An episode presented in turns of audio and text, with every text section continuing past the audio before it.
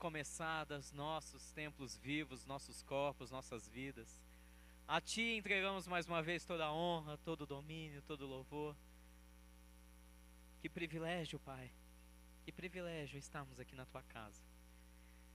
Não falo pelo tempo apenas com as portas fechadas, mas, Senhor, eu quero fazer memória agora a todos aqueles que, neste tempo de pandemia, sofreram tantas dores, Deus.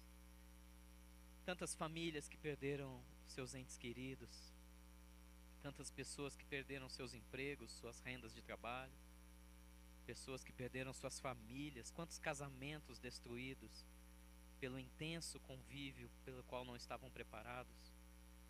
Espírito Santo de Deus, por isso eu te digo, que privilégio é poder nós estarmos aqui hoje, ter chegarmos hoje aqui, chegarmos aqui com saúde, com nossas famílias estruturadas, com nossos recursos que o Senhor nos deu. Pai, nós te agradecemos por esse privilégio. Nós poderíamos ser um dos números, poderíamos ter sido qualquer um da estatística dos divórcios, das mortes, das outras enfermidades, que vem como consequência da perda, do dano, da falência, do desemprego. Mas hoje nós estamos aqui para te adorar, Deus. Por isso que nós declaramos essa casa é sua. E como igreja de Jesus Cristo, nós queremos abençoar cada uma das famílias que choram nessa hora. Cada um daqueles que perderam seus familiares, cada um daqueles que perderam seus empregos, seus recursos, sua saúde mental, cada um daqueles que perderam seus casamentos, suas famílias. Pai, visita agora essas famílias. Envia anjos, Senhor, aonde for agora. Conforta, consola, abraça. Da mesma maneira que o Senhor está nos abraçando aqui agora. Vai nessas casas, vai nesses lares, Deus. Visita, Deus, eu te peço, eu imploro o teu favor. Visita essas famílias que choram agora. Essas famílias, Senhor, que tanto sofreram ao longo desses meses, Pai. E que o Teu Espírito Santo possa dar um novo começo para cada uma delas. Que tudo aquilo que foi perdido, tudo aquilo que foi roubado, tudo aquilo que foi tomado nesse período, que o Senhor, o Senhor que diz na tua palavra em Mateus 11, 28, vinde a mim, todos vocês que estão cansados e sobrecarregados, e vocês acharão descanso para suas almas, eu os aliviarei, diz o Senhor. Que o Senhor agora vá Visite essas pessoas, essas pessoas tão necessitadas da tua presença, mais até mesmo do que nós que estamos aqui bem felizes te adorando. Abençoa essas casas, Deus. Dá a elas uma nova oportunidade de um recomeço. E, se possível, usa nossas vidas para poder, de alguma maneira, confortá-las, consolá-las e abençoá-las. Nós te agradecemos por esse privilégio, por essa manhã, por esse tempo de adoração, por essa alegria, essa emoção de estar de novo na sua casa. Muito obrigado, em nome do Pai, do Filho do Espírito Santo de Deus. Amém. Amém. Você pode aplaudir ao Senhor nessa manhã? Aleluia. Glória a Deus. Pode se sentar. Glória a Deus. Obrigado, Jesus.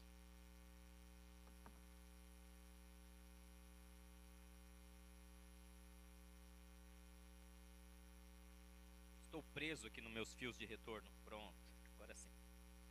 Aleluia. Meu Deus do céu, que saudade eu tava. Jesus, como é bom estar aqui com vocês. Como é bom.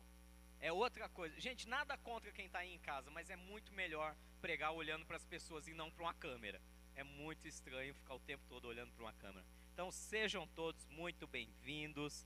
Eu creio que todos vocês já foram muito bem orientados. Se vocês tiverem qualquer necessidade, procurem os diáconos que estão aqui hoje de plantão eles estão aí para te auxiliar com aquilo que for necessário. Meus queridos, lembrando que, olha que data, né? Deus, Deus foi bom com a gente, que Ele permitiu nós encerrarmos a nossa campanha de sete semanas hoje. Encerrarmos justamente falando sobre esse mover do Espírito Santo. Para quem não se recorda, ou quem está chegando agora, quem está acompanhando a gente pela primeira vez, nós estamos aqui numa série de sete semanas falando sobre o mover do Espírito Santo e essa série é chamada de Acenda a Chama, porque a ideia é essa mesmo, é acender a chama do Espírito Santo em nossos corações, para que nós possamos compreender.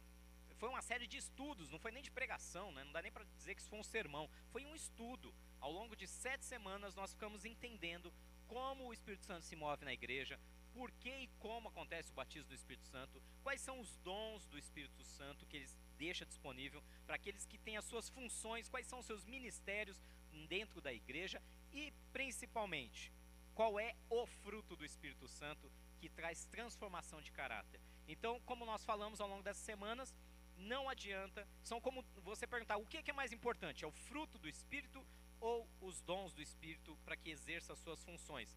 É a mesma coisa que você perguntar para um avião qual asa é mais importante, a esquerda ou a direita. Precisa das duas para voar. É necessário, principalmente é necessário que haja esse equilíbrio.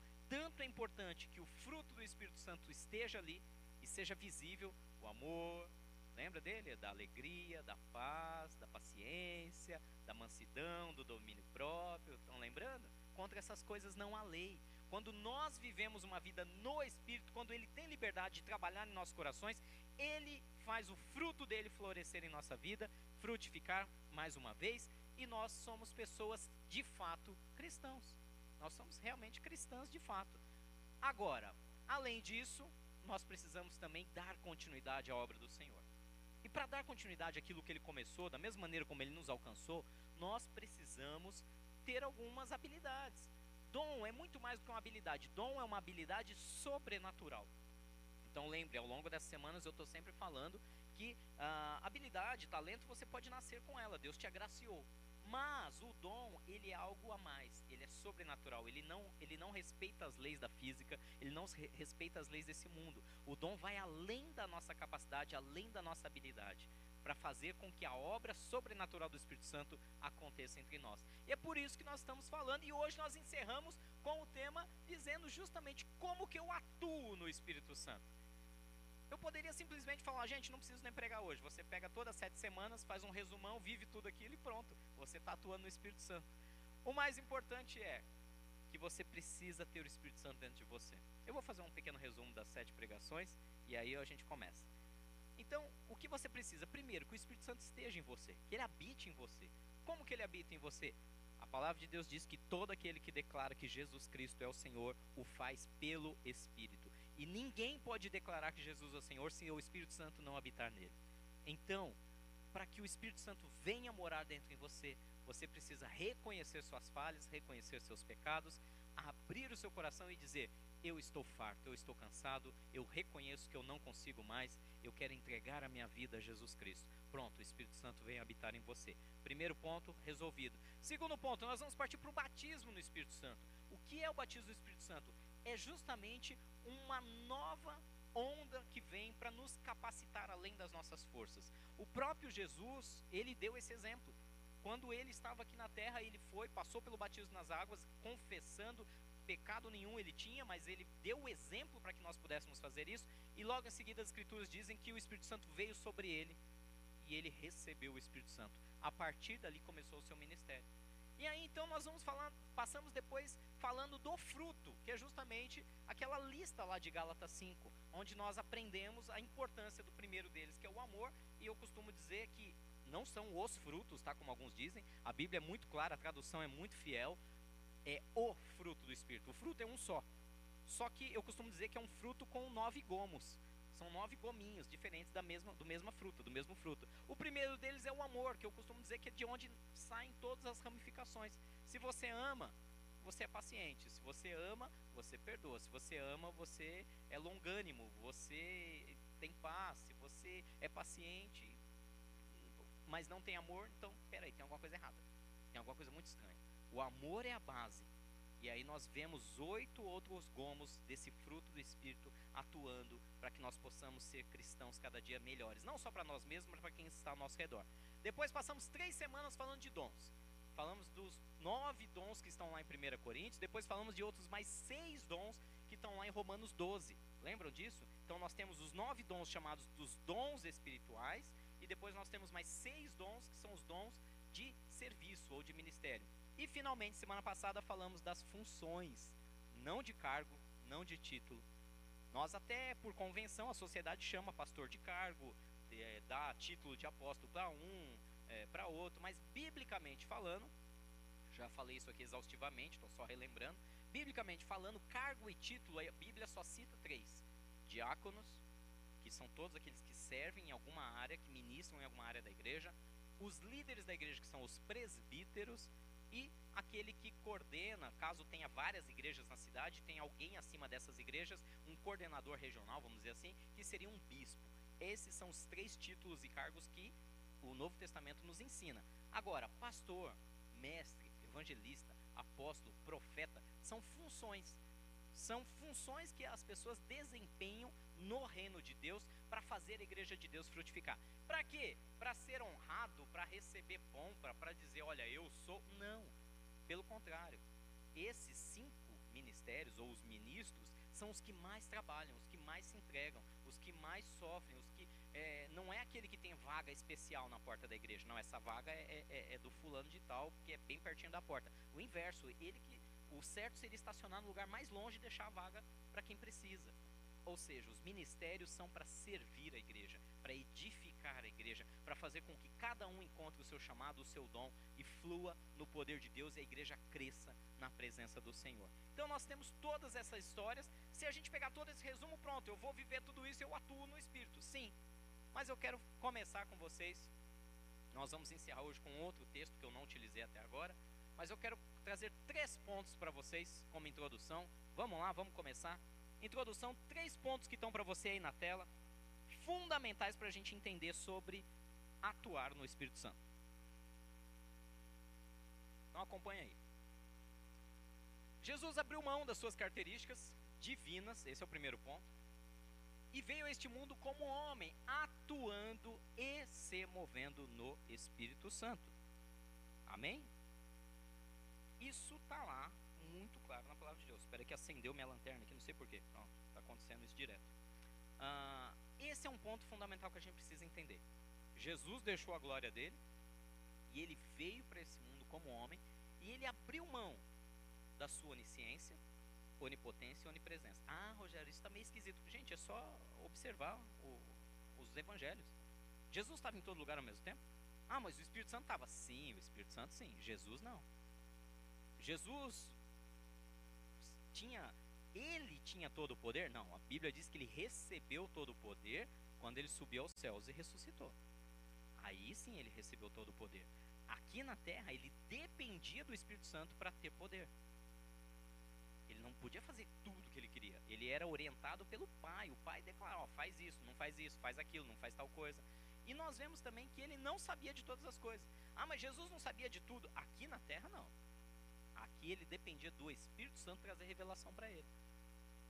Onde que nós vamos ver isso? Nós temos um segundo ponto aqui que nós vamos estudar hoje nessa manhã. Cristo tinha como um dos seus objetivos, antes que algum, alguém me, me chame de herege, ah, o objetivo de Jesus não era salvação, não era revelar o Pai, não era. Sim, sim. Então, um dos seus objetivos era instituir e se relacionar com a sua igreja. Ele precisava estabelecer um corpo que fosse dar continuidade àquilo que ele estava fazendo. Que é o terceiro ponto. Esta igreja de Cristo, nós temos que lembrar que não é uma instituição humana. Não é uma instituição, não é uma empresa, não é uma associação. Por mais que nós tenhamos que seguir leis, a igreja de Cristo, não estou falando de placas ou denominações, a igreja de Cristo na terra, o corpo de cristãos na terra que forma a igreja, não é uma instituição humana, mas sim divina e sobrenatural. Que tem que fazer o quê? Tem também um objetivo quer dar continuidade à obra que Deus começou na terra. Amém? Então vamos rapidamente ver cada um desses três pontos. O primeiro deles que Jesus abriu mão seu, das suas características divinas. Nós vemos isso lá no livro de Filipenses, capítulo 2. Está aí na tela, né? Vamos ganhar tempo aqui. Filipenses, capítulo 2, versículo 5 até o versículo 8. Seja a atitude de vocês a mesma de Cristo Jesus, que, embora sendo Deus, não considerou que o ser igual a Deus era algo que devia se apegar. Mas, olha o detalhe, esvaziou-se a si mesmo, vindo a ser servo, tornando-se semelhante aos homens, e sendo encontrado na forma humana, humilhou-se a si mesmo e foi obediente até a, a morte e morte de cruz. Então, nós vemos no texto de Filipenses Jesus abrindo mão das suas características, vindo a essa terra como um homem e se humilhando. Mas é humilhação isso? Poxa, se é. Imagina, eu sou o Deus Todo-Poderoso que, que estava lá no princípio, eu era o Verbo, eu fui a palavra de Deus que criou todas as coisas. Esse era Jesus, né? não eu. E aí ele está lá e de repente fala: Não, eu vou abrir mão dessa, de tudo isso e vou me tornar um ser humano. Bom, mas se Jesus veio e era um simples ser humano, não, ele não era um simples ser humano. Ele era o Filho de Deus vivo e cheio do Espírito Santo completamente cheio num nível de, de plenitude que nenhum outro ser humano alcançou e nunca vai alcançar. Justamente por ser o próprio Deus, ele continua, ele conseguia ser tão pleno do Espírito Santo que o Espírito Santo operava tudo através dele. Rogério, essa, essa, essa informação me traz um pouco de confusão teológica. Mas se você parar para pensar e fazer um estudo frio, sem sentimento, sem achismo, sem o que eu gosto ou deixo de gostar, fazendo um estudo frio da palavra de Deus, você vai ver que assim o é. Jesus, então, era 100% homem na terra? 100% homem. E Jesus na terra era 100% Deus? 100% Deus. Puxa, que coisa difícil de entender. Mas é, ele era 100% os dois. Ele não era 50% homem, 50% Deus. Ele era 100% humano, mas ao mesmo tempo era 100% o próprio Deus. Cheio do Espírito Santo. Por que, que Jesus fez isso? Para nos mostrar o caminho. E é isso que muita igreja não entende. É isso que muito cristão não entende. Poxa, mas por que, que Jesus fez isso? Porque ele não veio como o próprio Deus glorificado, voando, fazendo as montanhas mudarem de lugar, eh, passando a mão e assim a toda a humanidade sendo sarada. Por que, que ele veio como um ser humano? Justamente porque ele nos ama. Justamente para dizer: olha, tem como. Tá vendo essa vida? Porque ele sendo Deus, ele podia mudar tudo e tá, mas e você? E as suas angústias? E as suas aflições? E as pessoas que viriam no depois? Porque ele poderia mudar o mundo naquela época. Aí ele sobe para os céus e acabou. Acabou, acabou a obra, não tem continuidade. Mas porque ele me ama, porque ele te ama, ele falou: Eu vou, vou mostrar o exemplo, eu vou criar um protocolo de, de atuação, vou mostrar como é que faz, para que isso que eu estou fazendo hoje se perpetue por todas as gerações. Para que pessoas de todas as gerações até a minha volta me encontrem, sejam libertas, saradas, curadas e salvas. E ele fez isso. Então ele mostrou o nosso role model, né? ele, ele estabeleceu o padrão. Olha, vem, seja cheio do Espírito Santo e atue cheio do Espírito Santo. Então, esse ponto é fundamental. Esse é o primeiro ponto. Segundo ponto que a gente precisa entender para atuar no Espírito Santo, vamos lá no livro de João. Eu vou ler aqui que é melhor. Tá ruim ficar virando para trás aqui. João, do capítulo 6, do versículo 37 até o versículo 40. Acompanha comigo, hein? Olha o que o próprio Jesus diz: Todo aquele que o Pai me der virá a mim. E quem vier a mim, eu jamais rejeitarei. Pois desci dos céus, olha lá, não para fazer a minha vontade, mas para fazer a vontade daquele que me enviou. Versículo 39. E esta é a vontade daquele que me enviou: que eu não perca nenhum dos que ele me deu, mas os ressuscite no último dia. Porque a vontade do meu Pai é que todo aquele que olhar para o Filho e nele crer tenha vida eterna, e eu o ressuscitarei no último dia. Amém? O que que nós vemos? Jesus ele, ele precisava estabelecer um corpo, ele precisava estabelecer um, um, um, um quartel-general, um centro de disseminação das verdades absolutas do reino. Porque ele sabia, olha, eu vou ficar aqui um tempinho com vocês, a gente já viu isso, vou ensinar como é que funciona, a gente já viu isso no primeiro ponto. Só que agora eu preciso formar vocês, eu preciso montar uma base. Porque eu vou subir para os céus, eu vou voltar para o Pai e eu vou incumbir vocês de dar continuidade nesse processo. Então ele veio instituir uma igreja. Quando eu falo igreja, eu volto a dizer, não é uma instituição, não é uma placa, não é um templo. Gente, tem muita gente que confunde. Quando a gente fala igreja, fala, puxa, igreja, já associa o prédio. Sim, o prédio é uma parte da igreja, é um local de reunião, mas o prédio não é igreja. Só para ter ideia, nós estamos aqui em, sei lá, umas 30 pessoas no máximo, nem isso. E 20 pessoas, aí tá vendo? Respeitando todos os limites de espaço, ainda dá para colocar mais gente lá em cima. Tinha mais uns dois, três lugares que dá para ampliar, dá para chegar umas 30. Mas ah, isso não, não representa da nossa igreja, nosso, né, nosso aprisco. Tem muito mais gente, eu tenho certeza, assistindo online.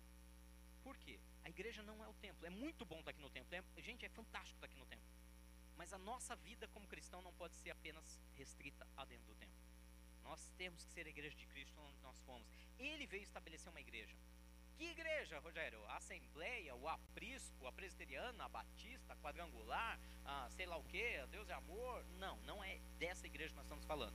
Não estou falando de diferentes instituições ou denominações, todas levantadas por Deus para cada uma fazer a sua parte no reino. Não é dessa igreja. Eu estou falando de o ajuntamento de todo e qualquer cristão que ama Jesus Cristo, que entregou a sua vida para Ele, que teve os seus pecados perdoados e que tem o seu nome escrito no livro da vida. Essa é a igreja de Cristo. Essa é a noiva que um dia Ele vem buscar, independente da placa, independente do nome, independente da sua doutrina teológica, desde que não seja herege, claro. Aí é outra história, não vamos entrar, né, não vamos estudar agora a soterologia, que é a doutrina da salvação. Mas ele vem buscar uma noiva. Ele instituiu uma base, uma igreja, ele deu esse nome de igreja para quem não se lembra, igreja do grego original é eclésia, que significa ajuntamento ou reunião ou uh, assembleia, congregação de pessoas, reunião de pessoas. Então, ele estabeleceu um grupo e deu a eles uma finalidade. Qual é? É o terceiro ponto. Nós vemos lá, justamente no livro de Efésios. Abra lá comigo, Efésios capítulo 3. Você vai ver do versículo 10 e 11 para que, que Jesus estabeleceu uma igreja? Por que, que nós estamos aqui hoje? Olha lá o porquê. Primeiro, porque ele nos amou, né? Mas nós temos um objetivo: pegar todo esse amor de Jesus, toda essa misericórdia, toda essa graça que nos alcançou e dar continuidade. Como? Versículo 10, Efésios 3, 10. A intenção dessa graça, essa graça que nós recebemos, era que agora, mediante a. O que está escrito aí? Mediante a igreja. Mediante a igreja, a multiforme sabedoria de Deus se tornasse conhecida dos poderes e autoridades nas regiões celestiais, de acordo com o eterno plano que ele realizou em Cristo Jesus, o nosso Senhor. Fez sentido agora? Deu liga? Jesus viu a humanidade toda destruída, toda longe de Deus, falou: Pai, eu vou, eu abro mão de tudo, eu desço como um homem eu atuo aqui junto com o Espírito Santo, cheio dele, para mostrar que não sou eu, Jesus humano, que estou fazendo, mas é Ele atuando em mim, o Espírito Santo atuando em mim. Mostro para eles como funcionam as coisas, que dá para se livrar sim das mazelas, das perdas, das dores, das de toda essa maldição que Satanás tem lançado sobre a humanidade. Dá para viver uma vida sim cheia de Deus na terra. Aí eu mostro o modelo para eles, beleza pego um grupo, ajunto esse grupo, chamo eles de igreja, estabeleço eles, e aí eu dou continuidade através deles. Eles vão ser cheios do Espírito Santo e eles vão continuar o que eu comecei. Amém? É isso, ele está dizendo aqui no versículo 11. Jesus tinha um plano já eterno aqui, ó, de acordo com o eterno plano. Aqui, ó, de acordo com o eterno plano que ele realizou em Cristo Jesus, o nosso Senhor. Então, através da igreja, o objetivo desse grupo, desse ajuntamento, é levar esse conhecimento. Eu vou ler de novo para vocês. A intenção dessa graça, versículo 10, acompanha aí na tela, era que agora, mediante a igreja, por ela, através dela, a multiforme sabedoria de Deus se tornasse conhecida, até mesmo dos poderes e potestades celestiais. Ou seja, como que nós trazemos essa graça, essa multiforme sabedoria de Deus como que nós trazemos tudo isso conhecimento? Através da igreja. Meus irmãos, meus queridos, vocês aqui presencialmente, aqueles que estão acompanhando ou que vão assistir depois, nós precisamos voltar para o foco. Nós, como cristãos, e eu falo aqui, vocês sabem que eu não tenho papo na língua, quando é para bater na própria igreja, eu bato sem dó. Quando eu falo na igreja, não são as pessoas, mas nas instituições, agora eu estou falando.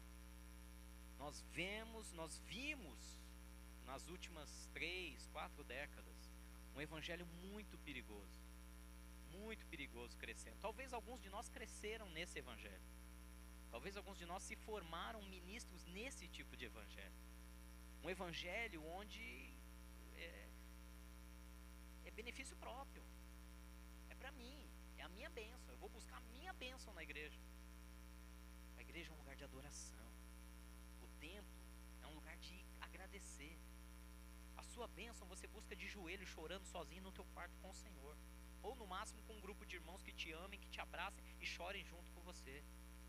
A igreja não é lugar de buscar a bênção. A bênção de Deus já está lá porque você a carrega. Nós vivemos aí as últimas décadas um evangelho muito esquisito. Muito esquisito, se propagou igual chama no mato seco. Deixa eu fazer uma adenda aqui, eu preciso falar disso, apesar do horário. Existe uma questão socioantropológica, ou social e antropológica. Nós vivemos até a segunda, até o fim da Segunda Guerra Mundial, a época chamada modernismo. O modernismo ele se encerrou praticamente com o fim da Segunda Guerra Mundial. A característica do modernismo que começou lá depois da Idade Média e veio até a Segunda Guerra Mundial, durou aí alguns poucos séculos. A característica do modernismo era uniformidade, obediências, regras, valores, princípios. Era rígido, sim.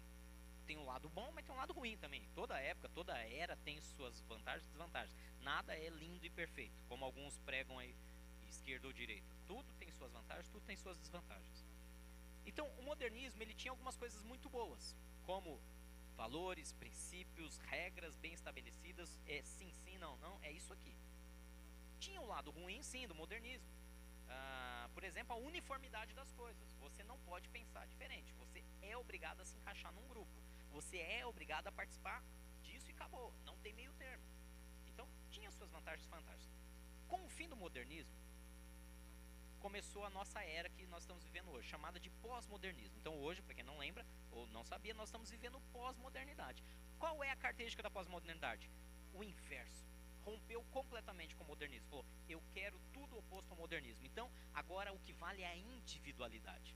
Estão comigo, amém? A individualidade é o que manda. Minha vontade, meu querer, meu desejo.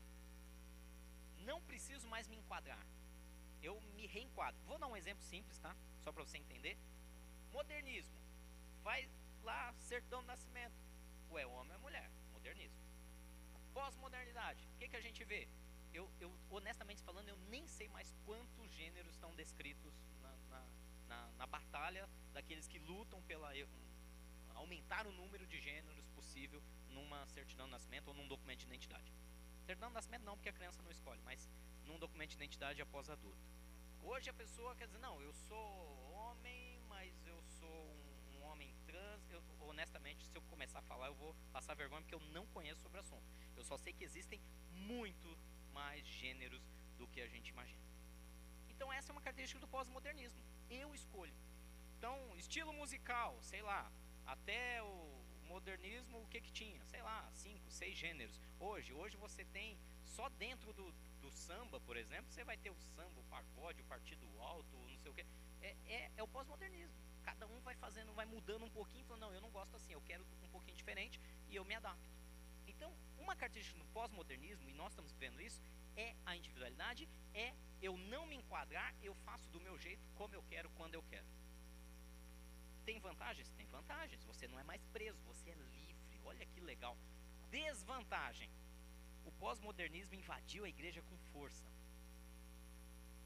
e mexeu em princípios e valores. Amém? Pós-modernismo atingiu a igreja com muita força. Eu vou para a igreja só no culto tal porque tem uma palavra que me interessa. Por exemplo, eu vou no culto de segunda da igreja X porque lá eles vão falar de prosperidade. Então isso me interessa, eu vou lá. Ou, não, eu vou no culto lá na quinta-feira, que é um culto que fala sobre relacionamento, porque isso me interessa. Então eu vou buscar só o que me convém. Não, mas e o que a Bíblia fala sobre perdão, sobre. Não, não me interessa. Quer ver outra característica terrível que o pós-modernismo está produzindo? Pessoal que está acompanhando a gente pelo YouTube, gente, perdão, mas é verdade. Eu vou selecionar o que eu quero ouvir. Eu estou na internet, eu estou na internet, não preciso ir na igreja, não vou para não participo de corpo nenhum, não me envolvo com corpo nenhum. Eu sou um cristão desigrejado, eu não gosto desse termo, mas eu não pertenço a nenhuma igreja, não faço parte de nenhum corpo, gente é chata, gente dá trabalho, gente machuca gente. Eu vou ficar em casa e vou selecionar. Eu estou aqui, ó, no YouTube. Não, eu quero ouvir sobre. É isso eu quero ouvir. Eu vou ouvir essa pregação hoje. Ah, não, sobre fé. Não, não, não. Não, sobre perdão. Não, não quero perdoar ninguém. Eu quero ouvir sobre prosperidade. Não, não, eu quero ouvir hoje sobre unção. Eu quero receber unção. Eu quero poder de Deus. Vocês estão entendendo? Como o pós-modernismo atingiu a igreja no coração dela. Mas graças a Deus que Jesus é o Senhor da igreja, amém? Ele é o dono, o Senhor, o Criador, Ele estabeleceu. E é por isso que Ele quer que nós, como cristãos, voltemos às bases. Não estou falando de viver a era do, do modernismo. Eu, estou, eu falei modernismo, falei errado. Então, um pós-modernismo atingiu a igreja em cheio. Não estou dizendo para a gente voltar à era do modernismo e trazer a coisa ali como um exército. Não. Nós estamos numa pós-modernidade, temos que nos adaptar a ela. O que nós não podemos é negociar princípios e valores bíblicos. Não podemos. Então eu não posso escolher o que eu quero ouvir. Eu tenho que ouvir o que Deus quer falar comigo. É Ele que sabe o que é melhor para mim. Eu não posso ficar selecionando na internet. Não, eu quero ouvir isso, isso eu não quero. Ah, esse pregador eu não quero, eu não gosto do jeito dele. Né? É, aqui a gente tem vários pregadores. Tudo bem que eu estou monopolizando aqui há sete semanas por causa da campanha. Mas eu, eu me recordo quando participando em outras igrejas, que também tinham vários pastores, e a pastora Vanessa viveu isso muitas vezes. Chegava o irmão lá, né? Oh, quem que vai pregar hoje? Dependendo da resposta, o cara ia embora. O cara, o pastor Jair sabe o que eu estou falando, verdade. O pastor Maurício também acompanhou isso. O cara chegava na porta, quem prega hoje aí? Ah, o pastor fulano. Ah, não gosto dele, vai embora. É assim, pós-modernidade. Ah, não gosto, pregação, é, é, ele fala alto demais. Ou, ah, não, a pregação do outro me dá sono. É assim, gente. Por que, que nós temos que voltar para isso aqui? entender que a igreja, e é muito duro o que eu vou falar agora, a igreja de Cristo, não estou falando uma prista, não estou falando instituição, não estou falando denominação, a igreja de Cristo tem uma função: dar continuidade ao que Jesus continuou, começou. Simples assim. Jesus vai nos abençoar por isso? Claro que vai. Claro que vai. Jesus vai trazer prosperidade financeira, Jesus vai trazer saúde, Jesus vai trazer o melhor relacionamento conjugal, ele vai fazer isso desde que a gente esteja buscando o objetivo dele. O resto ele faz. E nós nos esquecemos, nós ficamos buscando os nossos próprios interesses. E aí, por que, que não acontece? Por que, que não acontece? Porque eu não me envolvo com o desejo genuíno de Jesus, que é me usar para abençoar outros. Simples assim. Quando eu abençoo outros, Jesus me abençoa. Mateus 6,33, não está nem na tela. Quem não lembra disso?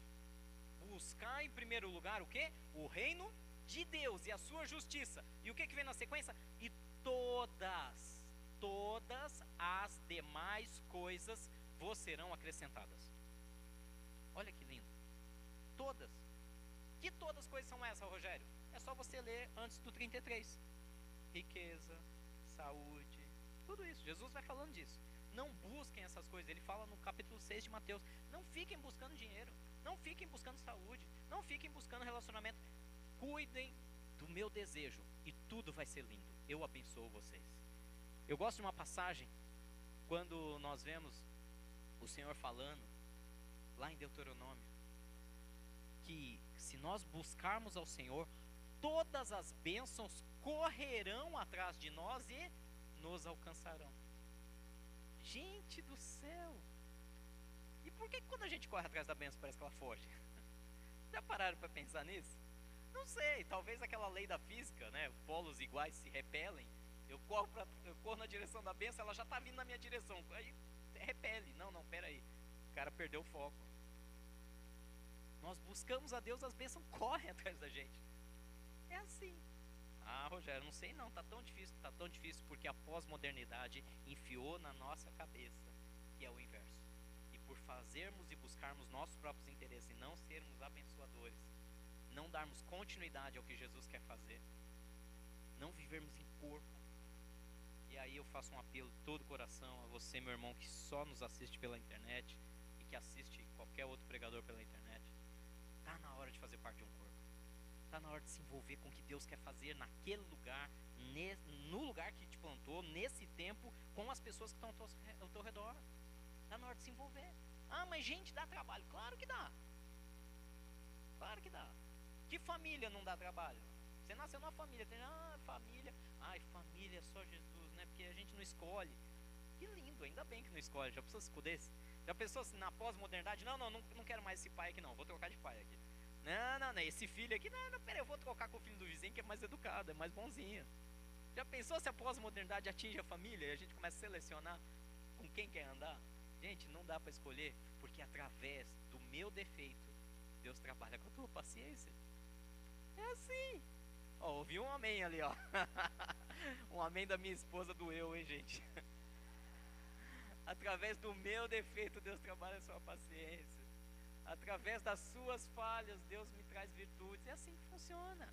Dói, dói, dá discussão, dá desavença, dá um estresse, mas aí vem o Espírito. A gente anda, atua no Espírito, deixa Ele fazer a vontade dele, deixa perdoar e tudo se resolve. E a gente cresce.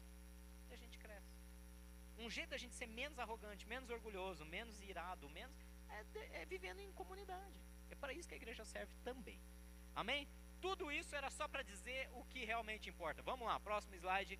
Que nós temos que entender que a obra que o mestre fez, se nós queremos agradar ele, nós não podemos negligenciar esses pontos que nós estudamos: o batismo, o fruto, os dons e os ministérios do Espírito Santo, pois todas essas experiências juntas fazem parte de uma vida que atua, que se move no Espírito Santo. E o texto de hoje, para a gente acelerar aqui, 1 Pedro capítulo 4, versículos 10 e 11. Eu não tinha trazido esse texto ainda, então eu quero, hum, eu poderia encerrar aqui com 1 Coríntios 12, com Romanos 12, uh, ah, mas vamos para um texto diferente.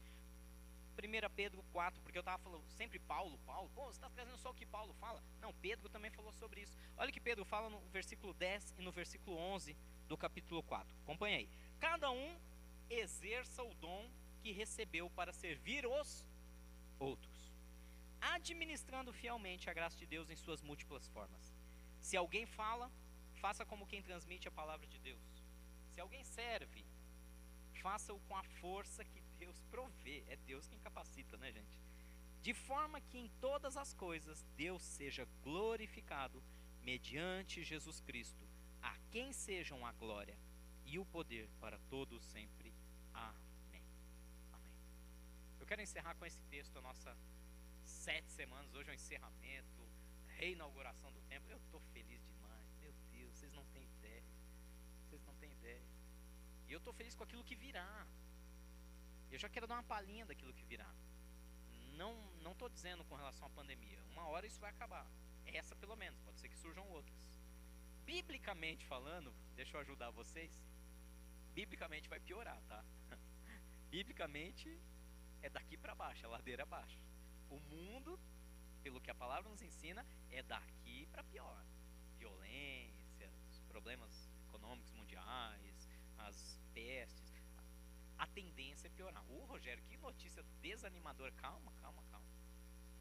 É por isso que é tão importante viver de um modo sobrenatural nesse mundo natural decaído. É por isso que é tão importante ser igreja e viver em outra esfera. Ah, Rogério, isso é papo de maluco. Você está ficando doido. Não, gente, é sério. Quantos de vocês, quantos de vocês, quando entregaram a vida para Cristo, sem motivo, começaram a, a sentir um, uma paz? Sem um motivo, vocês estão me entendendo, né? Ah, ganhei um milhão de presente. Não, não ganhou. A dívida continua lá. Mas de repente Poxa, agora eu me sinto mais em paz, não sei. Parece que um peso, um fardo, um nó da garganta eu não tenho mais. Disso que eu estou falando. O Espírito Santo nos leva a viver uma vida sobrenatural. E olha que interessante, aqui está dizendo que né, uh, cada um tem que pegar o dom que recebeu e pôr a serviço dos outros, não de si próprio. Se você voltar lá fazendo um estudo, lembrando que ainda é um estudo, né?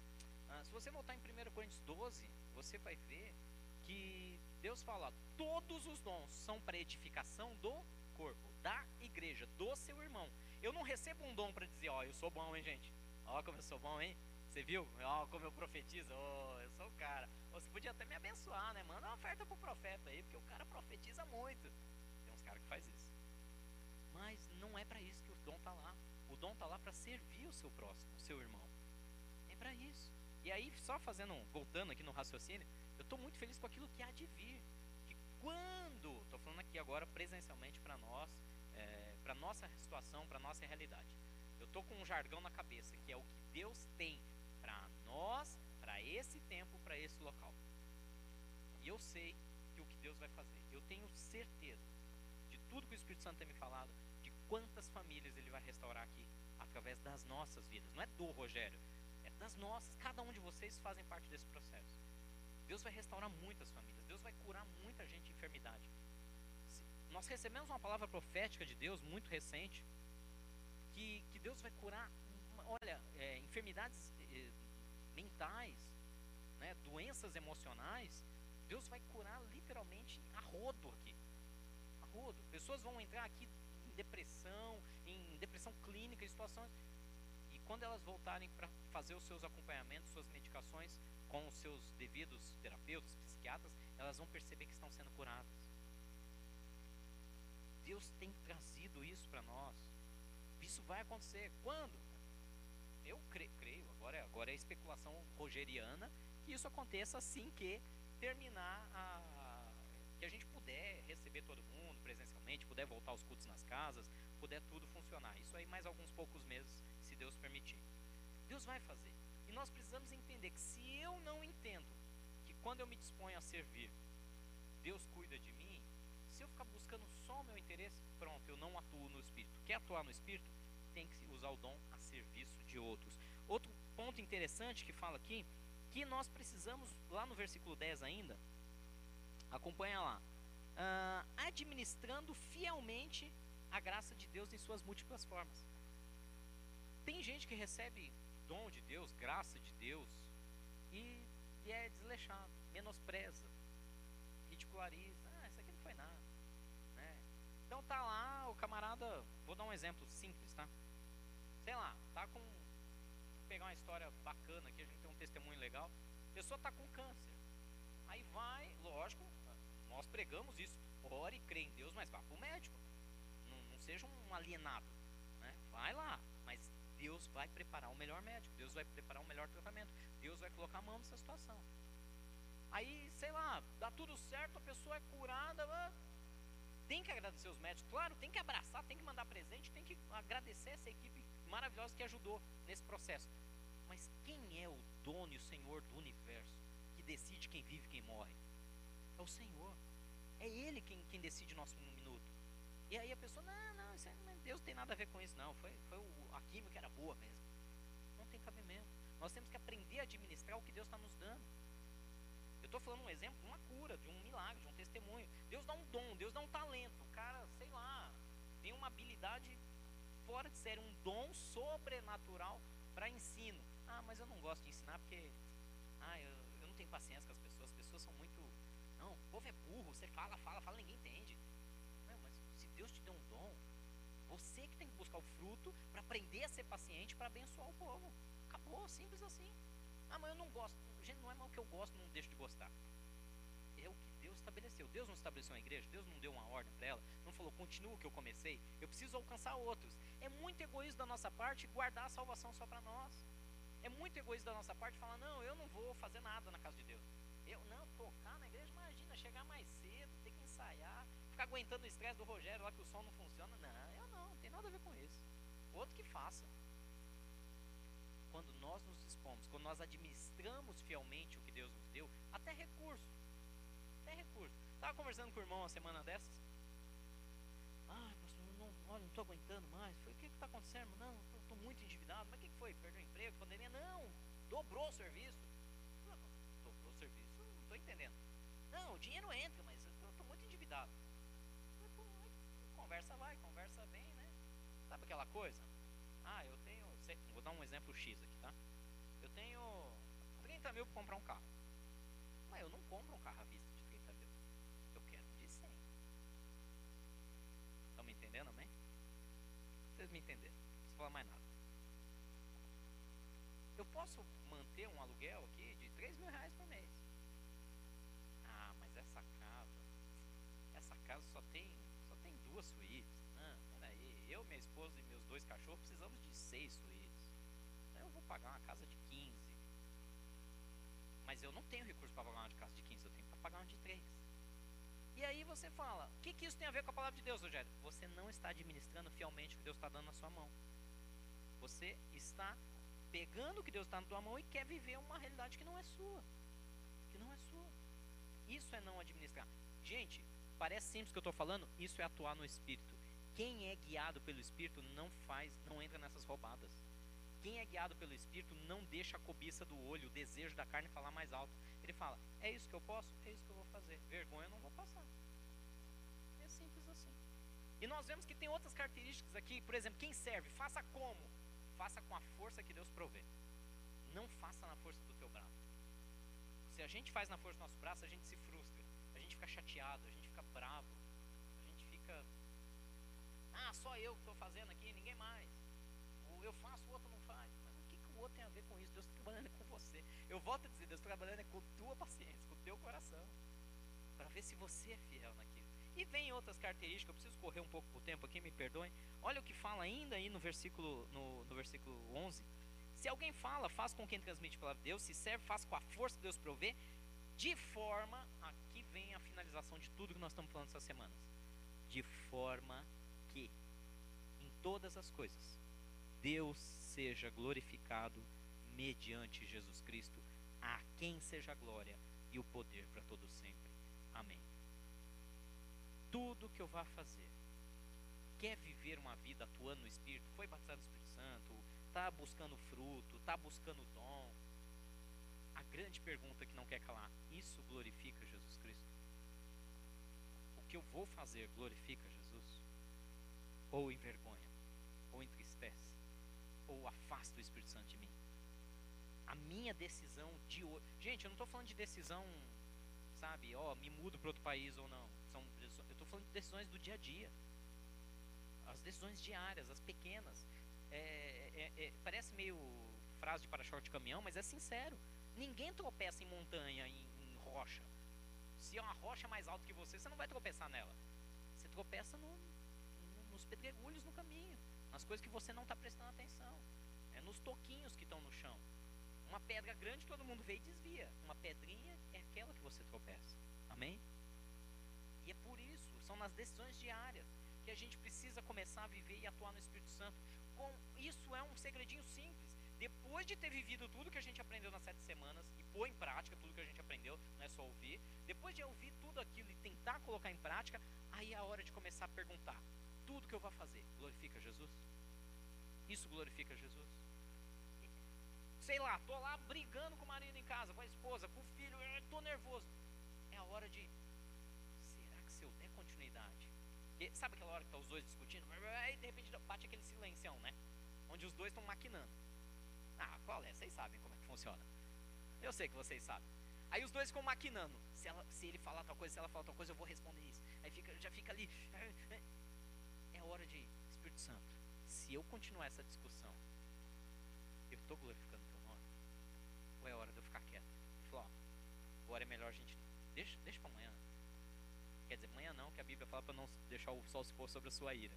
Fala, vamos, vamos fazer um break. Vamos tomar água, vamos, vamos descansar um pouquinho, vamos orar. Gente, eu nunca vi, quer dizer, eu vi algumas vezes. A gente viveu isso algumas vezes. Mas é raro você ver um casal no meio da discussão falar, vamos orar. Mas funciona, viu? Funciona, a gente já viu isso algumas vezes. Parou, chega, chega, chega, que isso? Isso é maligno, para tudo, vamos orar. Não, eu não quero orar, eu também não, mas vamos orar. Quebra, quebra, quebra a atuação do diabo.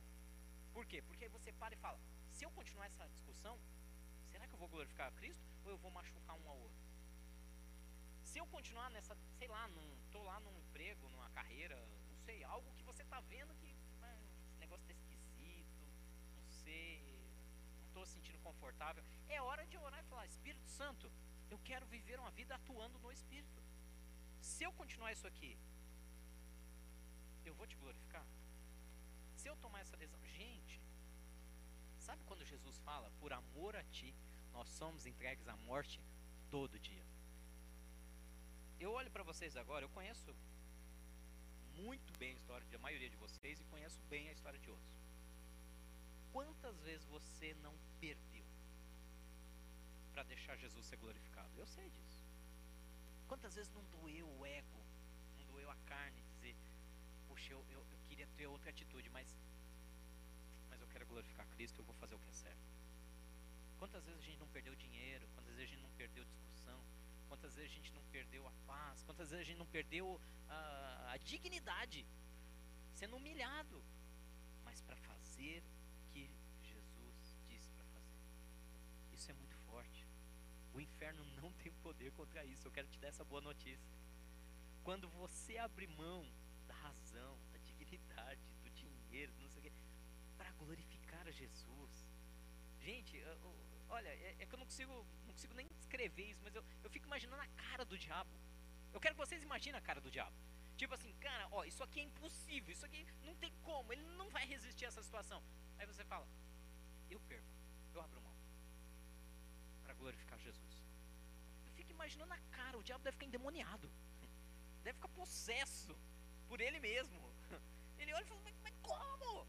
Como? Tem sangue de barata essa criatura? Não, tem sangue de Cristo. Tem sangue de Cristo derramado sobre ele. Por dentro ferve, mas o sangue de Cristo esfria. Vem por, por cima e esfria, gente. É assim que funciona. Amém? Eu queria falar muita coisa, mas eu preciso parar por aqui por causa do horário.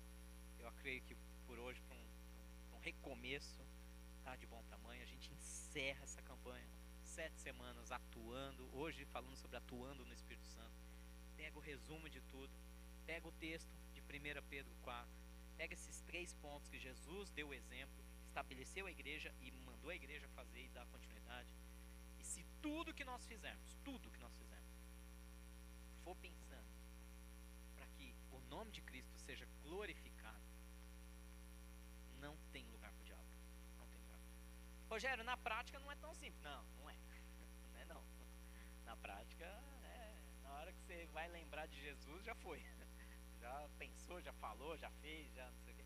É por isso outra necessidade da importância de corpo porque um ajuda o outro. Por exemplo, vou falar dos nossos grupos discipulados. Prometo que é a última coisa que eu vou falar. Quantas vezes nosso grupo discipulado estamos lá, ou qualquer grupo de ministério, seja de louvor, vocês estão trabalhando junto, estão convivendo junto.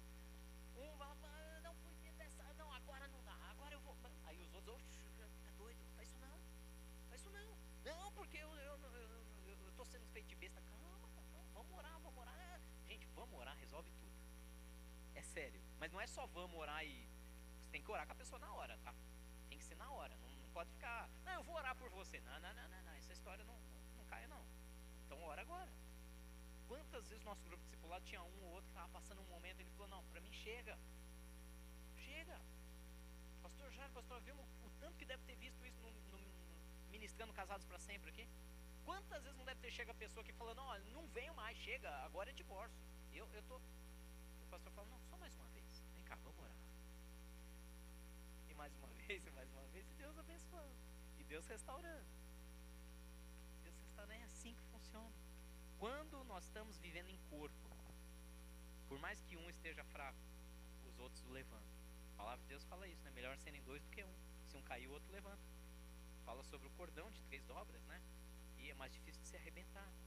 Então, é a importância de nós, juntos, amando, exortando, encorajando, estimulando, e para isso tudo aquilo de dom, eu não tenho dom de cura, mas eu estou enferma, e vem você que tem o dom de cura, ora por mim, eu fico curado. Aleluia, assim que funciona. Eu me animo.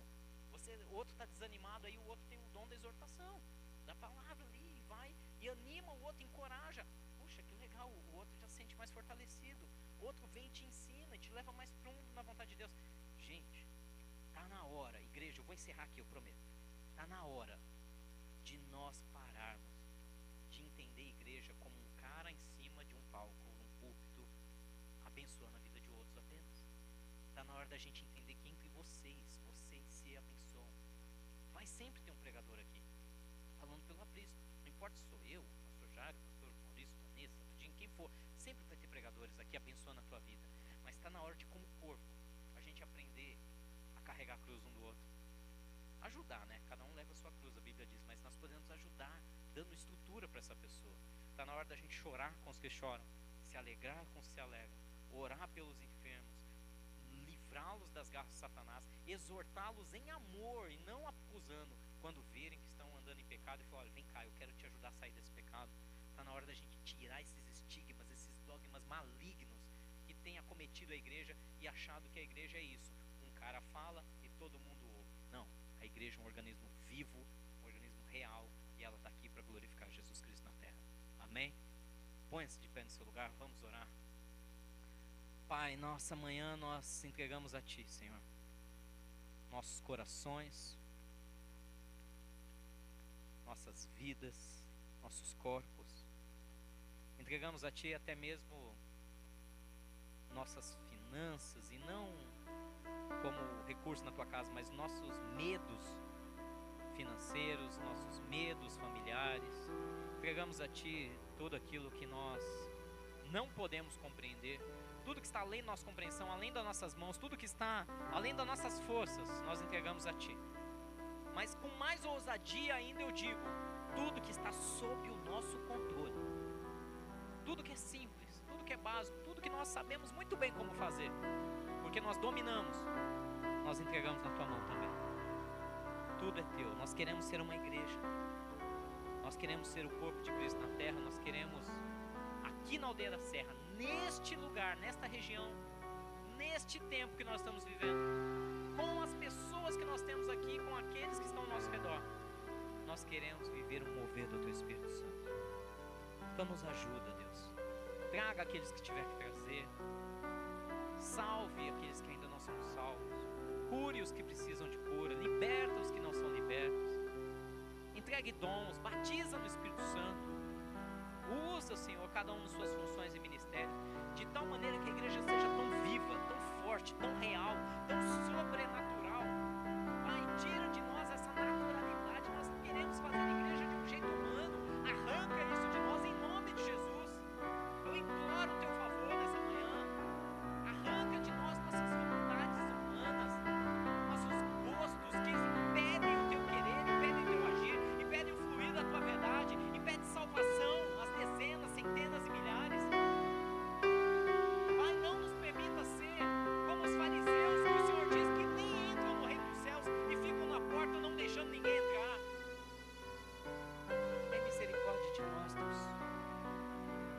Usar nossas vidas, transformar essa região.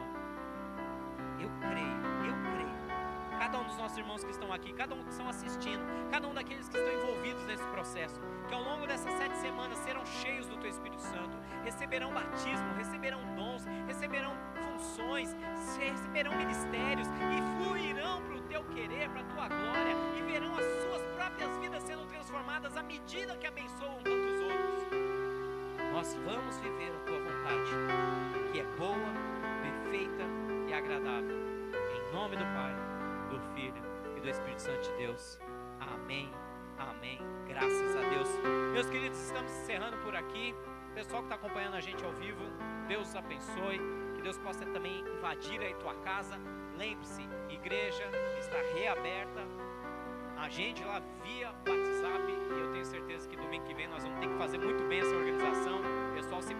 pastores e diaconia. Porque como não é feriado, nós vamos ter que dar um jeito de organizar tudo isso. Amém? Que o amor de Deus Pai, a graça do nosso Senhor Jesus Cristo e essas consolações maravilhosas de fluir do Espírito Santo esteja sobre você, sua casa, sua família, seu trabalho, seus negócios, seus bens, sobre os dons, ministérios, talentos que Ele te concede, sobre tudo aquilo que você ama e te diz respeito, desde agora e para sempre. Amém, amém. Vamos em paz, que o Senhor os abençoe. Aleluia!